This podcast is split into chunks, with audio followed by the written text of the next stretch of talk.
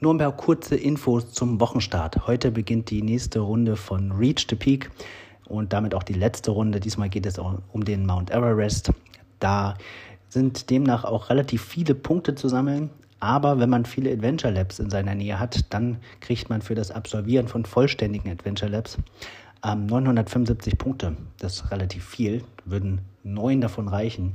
Und für Mystery Caches gibt es 900. Also Adventure Labs und Mystery Caches, das steht diesen Monat im Fokus.